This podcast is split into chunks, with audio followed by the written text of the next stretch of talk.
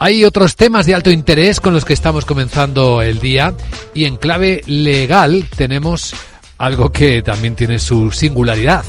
Y es que van a seguir las estufas de gas, famosas estufas de gas en las terrazas de los restaurantes y cafeterías en Madrid. Vamos a verlo con nuestro abogado, Arcadio García Montoro. Buenos días, abogado. Buenos días, Vicente. ¿De qué hablamos?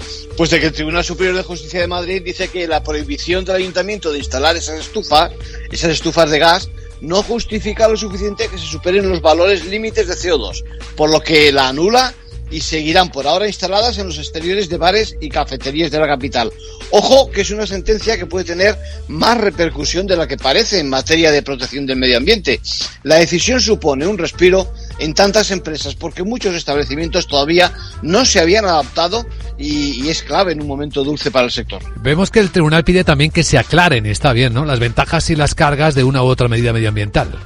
Fíjate, la sentencia, el asunto es interesante porque eh, aviva un debate en la calle acerca de si la transición de las energías contaminantes eh, es correcta, eso de si la energía eléctrica realmente contribuye en mayor o menor medida que otras a reducir las emisiones de gases de efecto invernadero.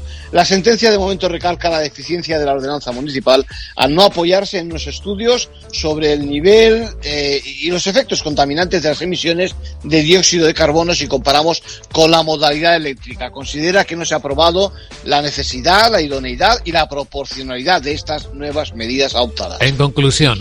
Pues seguro que veremos una nueva ordenanza en un futuro próximo, incluso que se recurra esa sentencia. Pero lo más importante, igual, igual tendremos una justificación científica de las restricciones medioambientales que se imponen a empresa y ciudadanos en Madrid.